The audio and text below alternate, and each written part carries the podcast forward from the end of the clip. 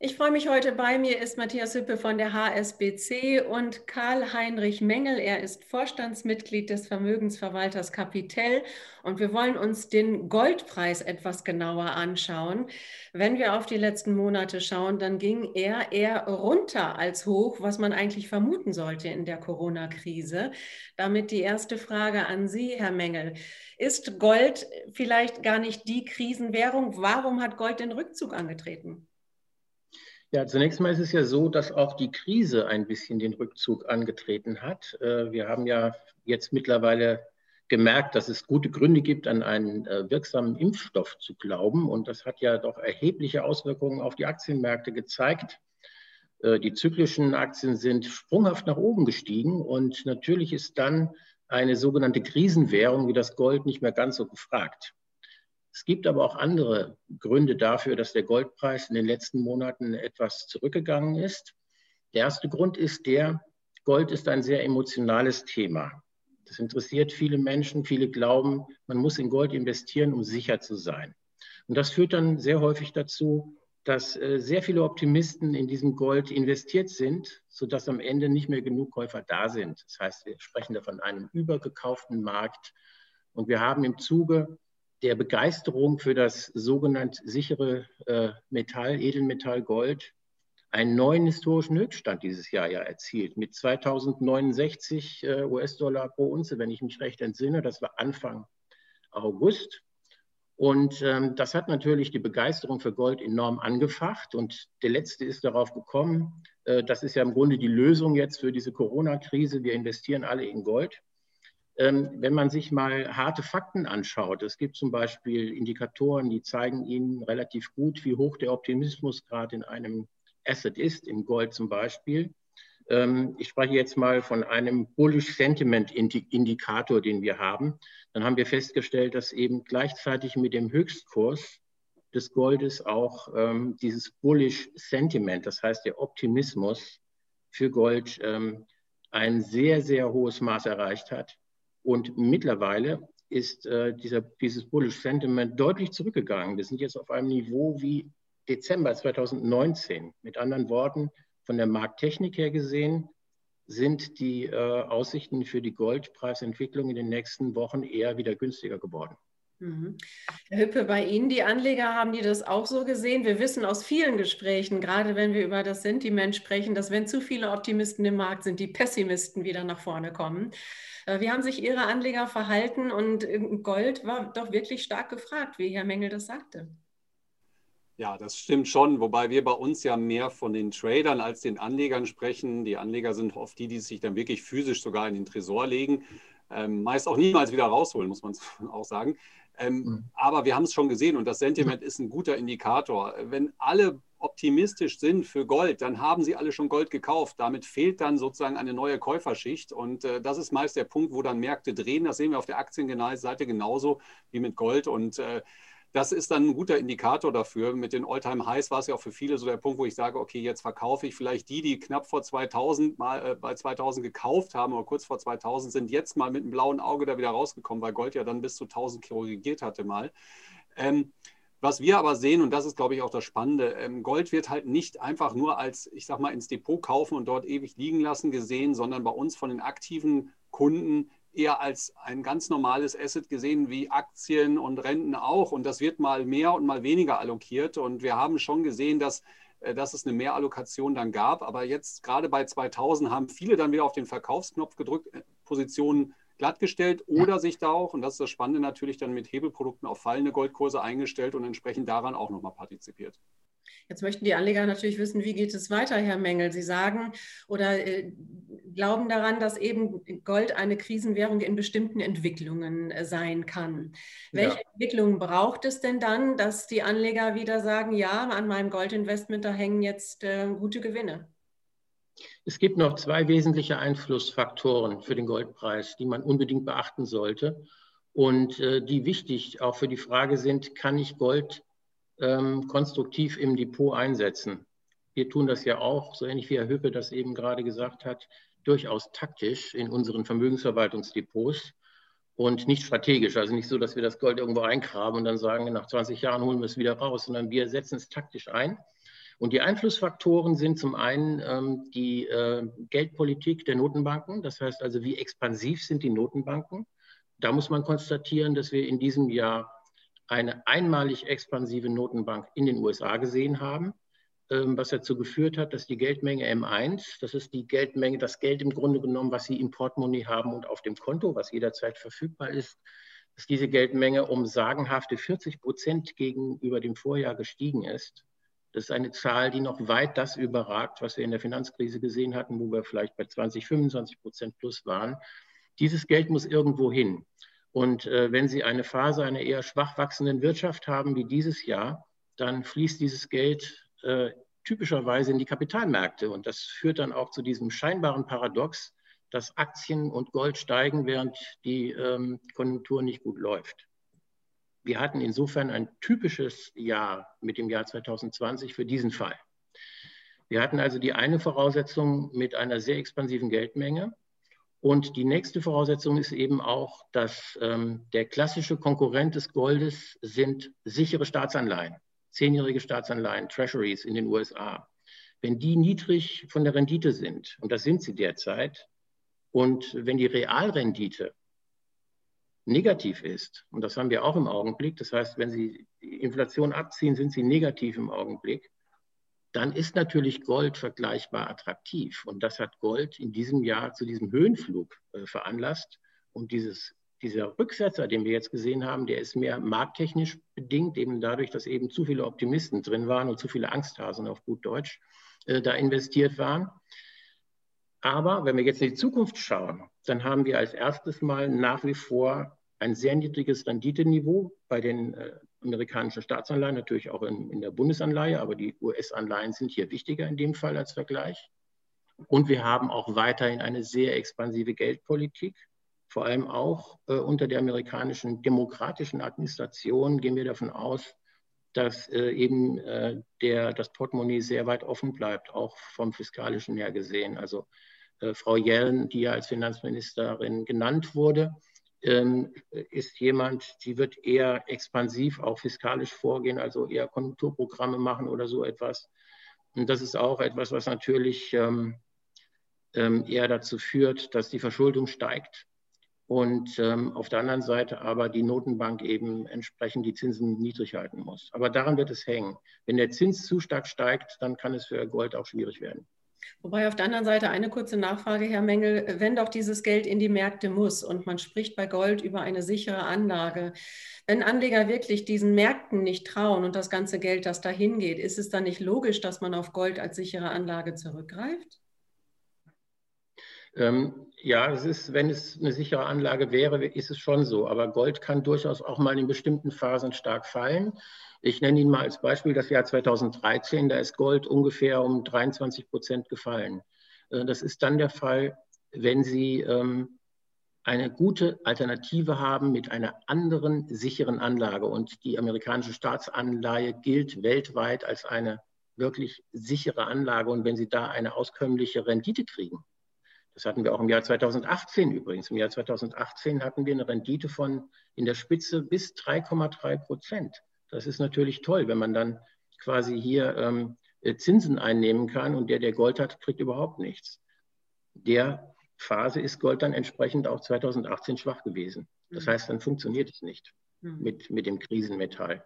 Mhm. Herr Hüppe, sind Sie da ähnlich? Entschuldigung, Entschuldigung, Frau Thomas, ich glaube auch, viele denken sicher, ein Kilo Gold bleibt ein Kilo Gold. Das ist so ein bisschen das sichere. Äh, viele haben es ja in dieser Form, dass sie es sich physisch vorstellen oder physisch haben und sie können in den Tresor ja. gucken, sieht immer genauso aus wie vorher, auch wenn der Wert sich verändert hat. Und das ist, glaube ich, ein sehr starker psychologischer Effekt. Wenn bei Aktien sieht man die Verluste halt sofort. Da ist zwar eine Aktie weiterhin eine Aktie und das ist so ein Effekt, den viele dann auch so ein bisschen überkompensieren und sagen, das ist ja sicher, weil es ist ja immer da. Ähm, aber das sagt natürlich nichts über den Wert und die Kaufkraft des Goldes aus. Mhm. Wobei, Herr Höfe, Sie haben ja auch viele Anleger, die nicht das Gold physisch jetzt im Tresor haben oder Goldmünzen haben. Ähm, wie handeln die mit Gold? Wie ist das in deren Portfolios vertreten und worauf sollten die denn jetzt achten in den kommenden Monaten?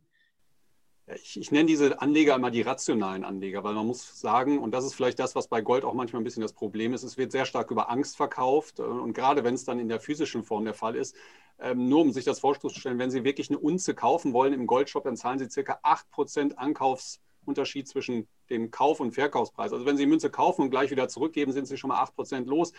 Wenn Sie das Gleiche beispielsweise mit einem Hebelprodukt machen, was nur einen Hebel 2 hat, also den Goldpreis mit dem Hebel 2 bewegt, dann haben Sie eine Differenz zwischen An- und Verkauf von 0,003 Prozent. Das heißt, wenn Sie da jetzt kaufen und gleich wieder verkaufen, dann haben Sie quasi mit Ausnahme der Ordergebühren nahezu keinen Verlust.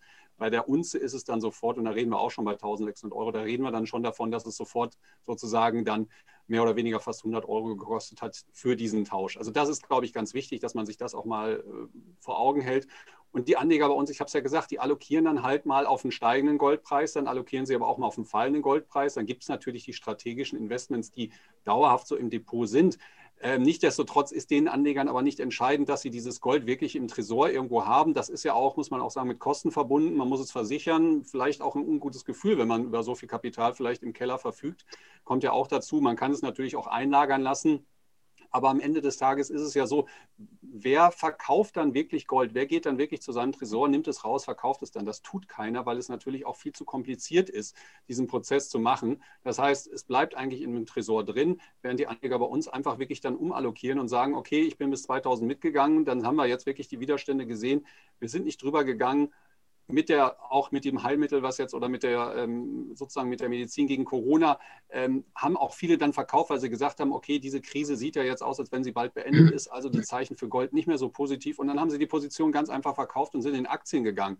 Das war genau die richtige Entscheidung. Und das kann man halt gar nicht machen, wenn man es in anderer Form sozusagen, wenn man es in physischer Form hat. Und das ist, glaube ich, ganz wichtig, wenn man es wirklich als Strategie, also wenn man es wirklich als rationaler Investor sieht, dann ist man mal in Gold investiert, genauso wie man mal in Renten investiert ist. Und dann packt man das halt entsprechend seiner Einstellung allokiert man das unterschiedlich. Und wir sehen, es kostet nahezu nichts, seinen Goldbestand von heute auf morgen, was die Transaktionskosten angeht, auf Null zu setzen oder zwei Tage später wieder, wenn man doch vielleicht eine andere Meinung ist, wieder auf das alte Niveau zu setzen. Das kann man nur mit Wertpapieren auf Gold machen. Es gibt ja auch Xetra Gold, Euwax Gold, also nicht nur jetzt die Zertifikate. Ähm, das ist da gar kein Problem und das ist, glaube ich, wichtig, dass man das auch versteht. Nicht nur einfach kaufen und liegen lassen. Das ist schön für die Erbengeneration, aber wenn man es in ein Portfolio wirklich allokieren will, dann sollte man immer darüber nachdenken, wo steigt man wieder aus und wo sind auch meine Einstiegsmarken. Genau, wo steigt man aus, wo steigt man ein? Herr Hüppe, noch ganz kurz die, die Nachfrage, worauf sollten die Anleger dann achten jetzt in Zukunft? Hängt wirklich oder in naher Zukunft, hängt es doch sehr jetzt an den Impfstoffen, wann die kommen, wie sich dann die Wirtschaft entwickeln wird, wie man auch dementsprechend das Goldportfolio ändert? Also ich glaube, da würde ich eher Herrn Mengel zusprechen, dass es eher davon abhängt, was die Zinssituation macht und weiterhin das Thema Asset Inflation. Es ist zu viel Kapital, es ist extrem viel Kapital halt da. Das muss irgendwo rein, das geht in die Aktienmärkte, das geht in die Goldmärkte, es geht tendenziell auch in die Märkte, die steigen, weil es sozusagen so einen Effekt dann hat. Äh, entsprechend sind das die Faktoren und ganz klar natürlich, sollten wir mal eine, Zins, eine Zinsänderung haben, dass wir wieder mal Zinsen haben, dann wird natürlich Gold ganz schnell nicht mehr so attraktiv sein. Das ist so vielleicht dieser Punkt. Aber heute gab es ja auch Nachrichten, dass die USA frühestens 2025 nachdenkt. Das war jetzt sozusagen, ging jetzt mal über den Ticker. Ähm, es sieht zurzeit natürlich nicht danach aus, als wenn wir jetzt in Kürze mit Steigen, von steigenden Zinsen ausgehen, beziehungsweise dass die ähm, Zentralbanken mit ihrer expansiven Geldpolitik von heute auf morgen aufhören. Aber Herr Mengel, gehört denn dann Gold äh, 2021 überhaupt in, in ein Portfolio und in den Investitionsplan hinein? Das würde ich auf jeden Fall äh, bejahen. Ich denke, das gehört auf jeden Fall äh, hinein. Denn ähm, wir haben hier zum einen nach wie vor diese sehr expansive Geldpolitik. Und äh, wir haben, ich hatte das eben schon mal gesagt, vermutlich in Amerika weiterhin die Tendenz einer sehr starken Staatsverschuldung.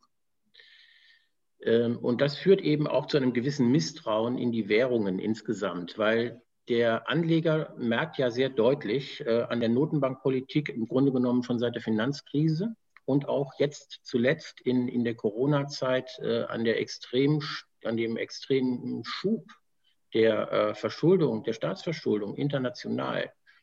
Ähm, auch in Deutschland, von schwarzer Null spricht ja niemand mehr. Ja?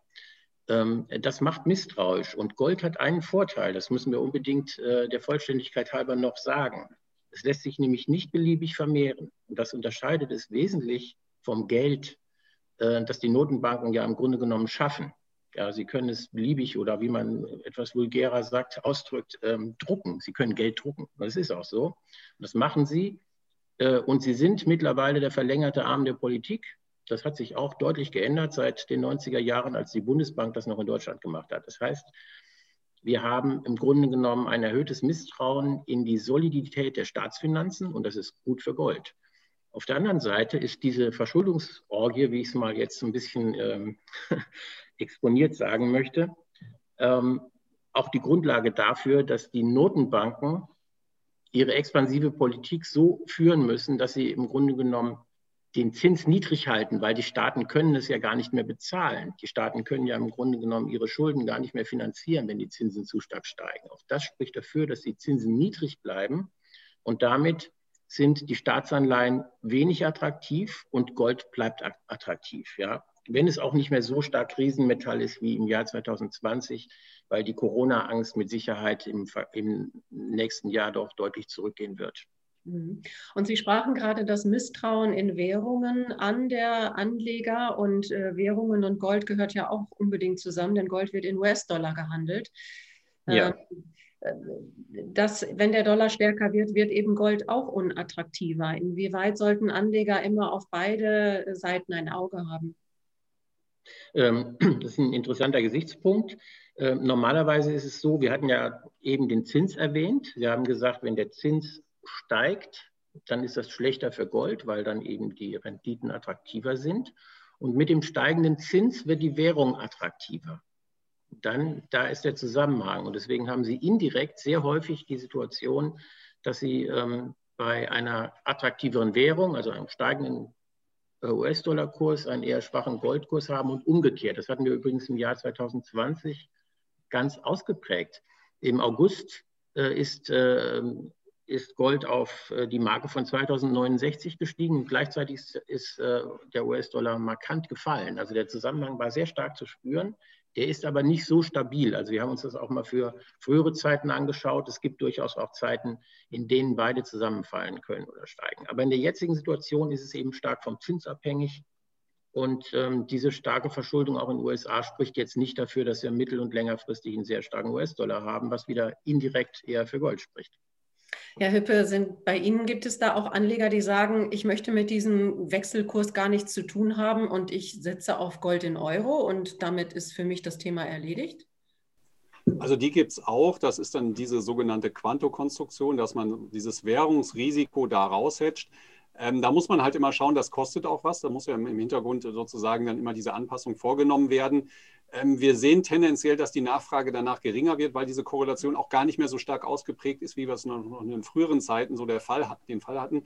Und weil natürlich der Anstieg in Gold immer so stark war, dass viele Anleger gesagt haben, naja, selbst in US-Dollar, äh, wenn ich es jetzt umrechne, ist das Ganze für mich trotzdem gut gegangen, selbst wenn das Währungsrisiko mal gegen mich gelaufen ist. Äh, aber es gibt diese Möglichkeit, entsprechend das Währungsrisiko da auch rauszunehmen. Ähm, die Nachfrage, muss man fairerweise sagen, ist in den letzten Jahren da geringer geworden, weil einfach der Anstieg in Gold dann entsprechend auch stark war. Mhm. Herr Mengel, Sie sagten ganz zu Anfang, Sie als Vermögensverwalter setzen natürlich Gold auch taktisch ein. Äh, da wird ein Anleger natürlich hellhörig und möchte am liebsten wissen, hm, macht denn der Vermögensverwalter das?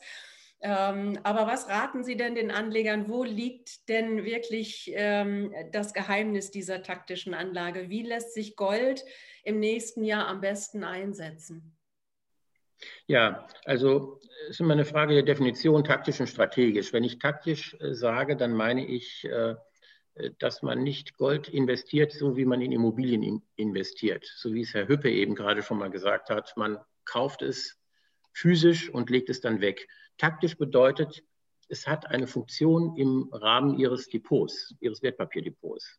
Und ähm, Sie haben es im Grunde genommen um äh, bestimmte andere, um bestimmte andere Bewegungen im Depot auszugleichen. Also wir haben in diesem Jahr ähm, einen relativ hohen Anteil, Goldanteil gehabt, der übrigens, Herr Höpe, gegen äh, den US-Dollar gehatcht war in diesem Fall. Also das, was Sie sagen, nicht mehr so häufig vorkommt, aber wir waren ganz zufrieden damit. Ähm, ganz einfach aus dem Grunde heraus, weil wir gesagt haben, die ähm, Rendite der amerikanischen Staatsanleihen ist deutlich zurückgegangen. Wir kommen von bis zwar, also Anfang des Jahres hatten wir sogar mal die 2% gesehen bei den amerikanischen Staatsanleihen. Und äh, wir sind dann bis auf 0,7 runtergegangen. Ähm, gleichzeitig äh, hat sich die Krise ähm, verstärkt und ähm, es war auch sehr schwierig, eine Perspektive aufzubauen in Bezug auf die Frage, wann sich die Konjunktur wieder erholt. Das war sehr schwierig. Das heißt, es war eigentlich ein klassischer Fall, um in Gold zu investieren, weil eben gleichzeitig die Notenbank in den Vereinigten Staaten auch ähm, sehr expansiv wurde. Sie war es nämlich nicht das ganze Jahr über, sondern erst im Laufe des März durch ihre Staatsanleihen und äh, wahrscheinlich auch Aktienankaufprogramme ähm, die äh, Geldmenge in den Vereinigten Staaten rapide nach oben äh, geschossen. Also ich sage mal, Anfang März lag ähm, der Zuwachs der Geldmenge year to year noch bei ungefähr 5 bis 6 Prozent. Und Ende März lag der bei 35 Prozent. Ja, das heißt also, dieses Geld musste irgendwo hin und da ist Gold ideal gewesen. Deswegen haben wir Gold taktisch eingesetzt, weil wir sehen, dass wir hier Chancen haben, die wir am Rentenmarkt nicht haben und auch die wir nicht in der gleichen Form bei Aktien haben.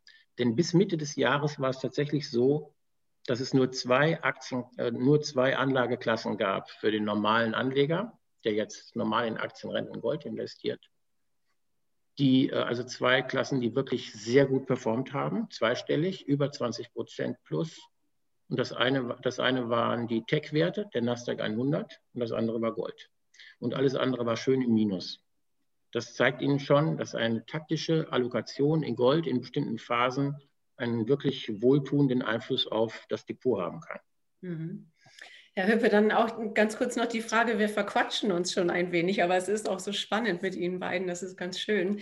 Ähm, Herr Hüppe, wo, wo, sehen Sie die Ratschläge für die Anleger, für die Investoren dann im nächsten Jahr? Wir haben jetzt gehört, wo eine taktische äh, Strategie liegen kann. Wie können Anleger die umsetzen? Wo sehen Sie die Tendenz noch, äh, noch zum Schluss gerne? Ich glaube, ganz wichtig, bleiben Sie rational und lassen Sie sich nicht von Ängsten leisten, äh, leiten. Das ist ganz gefährlich. Also gerade Gold wird sehr stark über Angst gespielt. Ähm, da würde ich mal aufpassen. Also das ist kein, kein guter Ratgeber. Äh, man sollte es wirklich, und das hat er mir auch gesagt, und das machen ja die Profis, die Vermögensverwalter dann auch an der Stelle, die einfach das Ganze wirklich in ihr Portfolio allokieren und entsprechend je nach den Rahmenbedingungen mehr oder mal weniger. Und das sollte man genauso auch als Privatanleger tun. Also bitte nicht von Angst leiten lassen. Das ist immer gefährlich. Angst war nie ein guter Ratgeber an der Stelle. Und man sollte zweimal darüber nachdenken, ob es jetzt wirklich in physischer Form sein muss. Also ob man es wirklich dann, muss man sich auch die Frage stellen, für ewig halten möchte oder ob man sagt, es ist ein Baustein meines Portfolios. Und dann sollte man es genauso allokieren, wie man Aktien USA, Europa oder was auch immer die Allokation anpacken. Genauso sollte man es an der Stelle dann auch mit Gold und den anderen Positionen im Portfolio tun. Mhm. Herr Mengel, noch kurz an Sie die Frage, Ihre Prognose, wohin äh, reitet der Goldpreis im nächsten Jahr? Geht es eher tendenziell weiter nach unten, was glauben Sie? Oder gibt es wieder eine Gegenbewegung, weil doch viel verkauft wird und es geht wieder nach oben? Ähm, also ich gebe Prognosen relativ ungern ab, weil die Irrtumswahrscheinlichkeit ist nicht so sehr gering in unserem Bereich.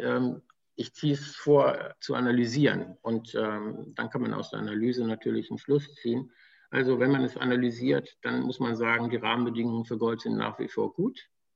Ähm, es ist schwierig zu sagen, wie sich die Zinsen nächstes Jahr entwickeln, aber ich glaube nicht, dass sie sehr stark äh, steigen können, weil es einfach auch nicht gewünscht sein kann. Insofern denke ich, dass Gold ähm, nicht mehr so vehement sich entwickeln wird, aber wir haben tatsächlich Chancen, den alten Höchststand zu erreichen und auch zu überschreiten. Also das sehe ich durchaus. Zumal Gold ist eben von der Natur der Sache her ein knappes Gut. Und je nachdem, wie sich die Dinge entwickeln, auch in Bezug auf Corona, auf und auf die Wirtschaft und auf die Zinsen, ist es durchaus möglich, dass Gold äh, sich weiter gut entwickelt. Dann würde ich sagen, treffen wir uns. Ich hoffe, das reicht als Prognose. Genau, ja. Und dann würde ich sagen, treffen wir uns einfach in einiger Zeit nochmal und dann blicken wir zurück und gucken, ob die Prognose oder die Analyse so standgehalten hat. Auf jeden Fall sollten Anleger genau hinschauen, wenn sie sich auf Gold konzentrieren, welche Entwicklungen sowohl es auf der Zinsseite gibt und auch bei den Währungen. Ganz herzlichen Dank für den Talk heute, Matthias Hippe von der HSBC und Karl-Heinrich Mengel, Vorstandsmitglied des Vermögensverwalters Kapitel. Und bei Ihnen, liebe Zuschauer, da bedanken wir uns wie immer für Ihr Interesse.